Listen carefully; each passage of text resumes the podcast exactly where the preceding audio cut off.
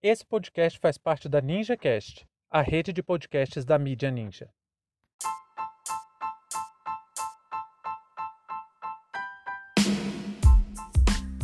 Polícia Federal encaminha notícia-crime contra o ministro Ricardo Salles. Sejam bem-vindos e bem-vindas ao seu plantão informativo com análise e opiniões a partir de uma perspectiva histórica. Eu sou Arnaldo de Castro, em conjunto com Brenda Salzman, e hoje é dia 15 de abril de 2021. Para você ter acesso ao nosso conteúdo completo, visite historioralpodcast.com.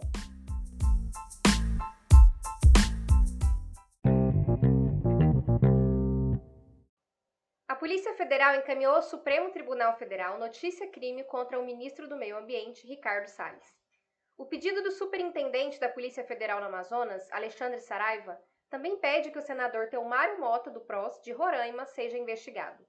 O delegado Alexandre Saraiva entende que os agentes públicos citados cometeram crime de advocacia administrativa, previsto no artigo 321 do Código Penal, com o objetivo de obstruir a fiscalização contra crimes ambientais, e considerou que Salles e Mota agiram para proteger uma organização criminosa que tem sido sistematicamente investigada pela Polícia Federal por crimes de extração de madeira ilegal.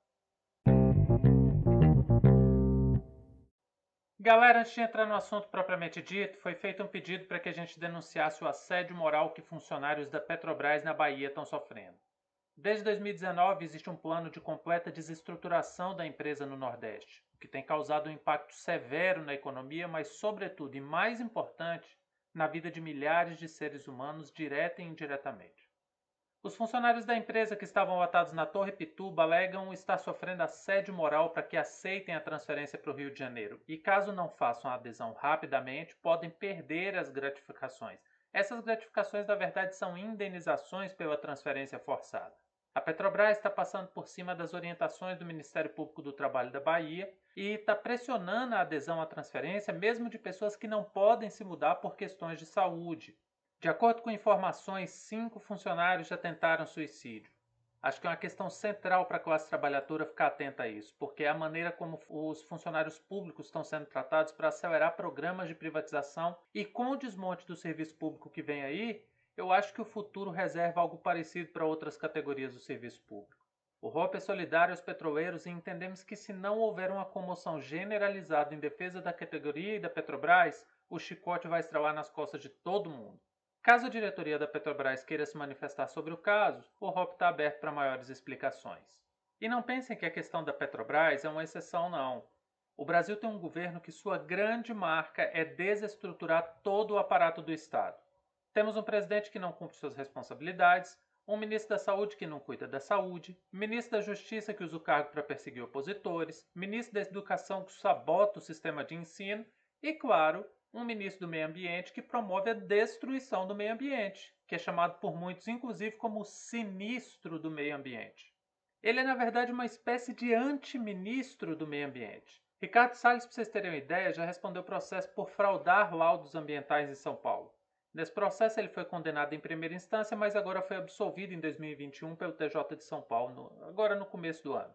O fato é que novamente Salles se envolve em mais uma disputa na justiça por questões ambientais, de um lado, alguém querendo cumprir seu dever, de outro, Salles querendo passar a boiada, como ele mesmo diz. O cara joga tão baixo, mas tão baixo, que ele falou isso no começo da pandemia. Ele queria aproveitar, queria usar as atenções voltadas ao coronavírus para desmantelar toda a legislação ambiental. A notícia crime vem em boa hora, bom, pelo menos para a gente, para o governo não. Mas vem boa hora para a gente porque Ricardo Salles está negociando com os Estados Unidos um fundo bilionário com a promessa de reduzir 40% do desmatamento da Amazônia. Um desmatamento que ele mesmo é um dos maiores incentivadores. É de uma cara de pau sem tamanho. O cara está chantageando o mundo a pagar fundos bilionários para fazer exatamente o que era para ele fazer como ministro do Meio Ambiente. Alexandre Saraiva demonstra na notícia crime que tanto Ricardo Salles quanto o senador Teomário Mota trabalham como facilitadores de uma verdadeira organização criminosa que está sendo sistematicamente investigada pela Operação Androantos. Essa operação, no ano passado, fez a maior apreensão de madeira da história brasileira. Foram 47 mil toras de madeira. Muitas das espécies não eram comercializáveis.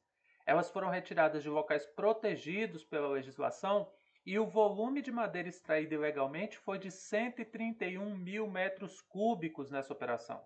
De acordo com o delegado da Polícia Federal, Salles e Telmário agem como agentes públicos que trabalham para facilitar atos ilícitos de setores privados. É muito importante ter muita publicidade nesse caso, porque a pauta de aproximação entre o governo Jair Bolsonaro e Joe Biden, depois do fiasco das relações internacionais do ano passado, é precisamente a pauta ambiental. Biden, para agradar a ala mais progressista do, do Partido Democrata Americano, se comprometeu a buscar uma política de preservação do meio ambiente. E mesmo que isso seja a mera retórica do capitalismo verde que já falhou miseravelmente ao longo do século 20 e 21, Biden está em uma situação delicada, porque precisa do apoio regional do Brasil nas relações internacionais, principalmente por causa das disputas com a China, mas também tem compromissos internos do partido que ele precisa responder, e um desses compromissos é precisamente a pauta ambiental. E qual o perigo para nós? Uma aproximação entre Biden e Bolsonaro é o último fôlego que Bolsonaro pode recorrer no plano internacional. Depois de virar chacota em todo mundo, a França suspendeu todos os voos para o Brasil. Hoje, o Parlamento Europeu condenou as ações de Bolsonaro na pandemia. Então, estamos praticamente isolados. Mas se Joe Biden resolve doar alguns bilhões de dólares ao governo brasileiro, além do prato cheio para a corrupção, ainda promove a imagem de um Bolsonaro que se importa com o meio ambiente. Nas reuniões do governo americano, nenhuma liderança brasileira que luta pelo meio ambiente tem sido consultada. E olha só, Agora, enquanto gravamos o episódio, saiu a notícia de que Alexandre Saraiva está sendo retirado do cargo de chefia na Amazônia. O cara cumpre seu trabalho e, como reconhecimento do Estado brasileiro, perde o cargo. A questão aqui é: Saraiva colocou um obstáculo para a última cartada da propaganda bolsonarista, que é uma reaproximação com os Estados Unidos usando exatamente o discurso de defesa do meio ambiente como pano de fundo. Enquanto Salles vende a imagem de o Brasil como um cachorro vira-lata babando na frente de uma televisão de cachorro pelos bilhões americanos, tudo que qualquer um tenta fazer para conter o desmatamento, garimpo ilegal e queimadas é boicotado pelo governo. Jair Bolsonaro é uma ameaça global, não apenas por colocar o mundo em risco com o coronavírus, mas também porque toda política de redução da destruição do meio ambiente passa por uma ação incisiva do governo brasileiro contra o desmatamento na Amazônia. E Jair Bolsonaro quer exatamente o oposto ele quer a derrubada da floresta, o fim da proteção das terras indígenas e tudo isso para garantir a mineração e outros recursos que dependem do assassinato de um dos maiores bens da humanidade, que é a floresta amazônica. Fim de papo.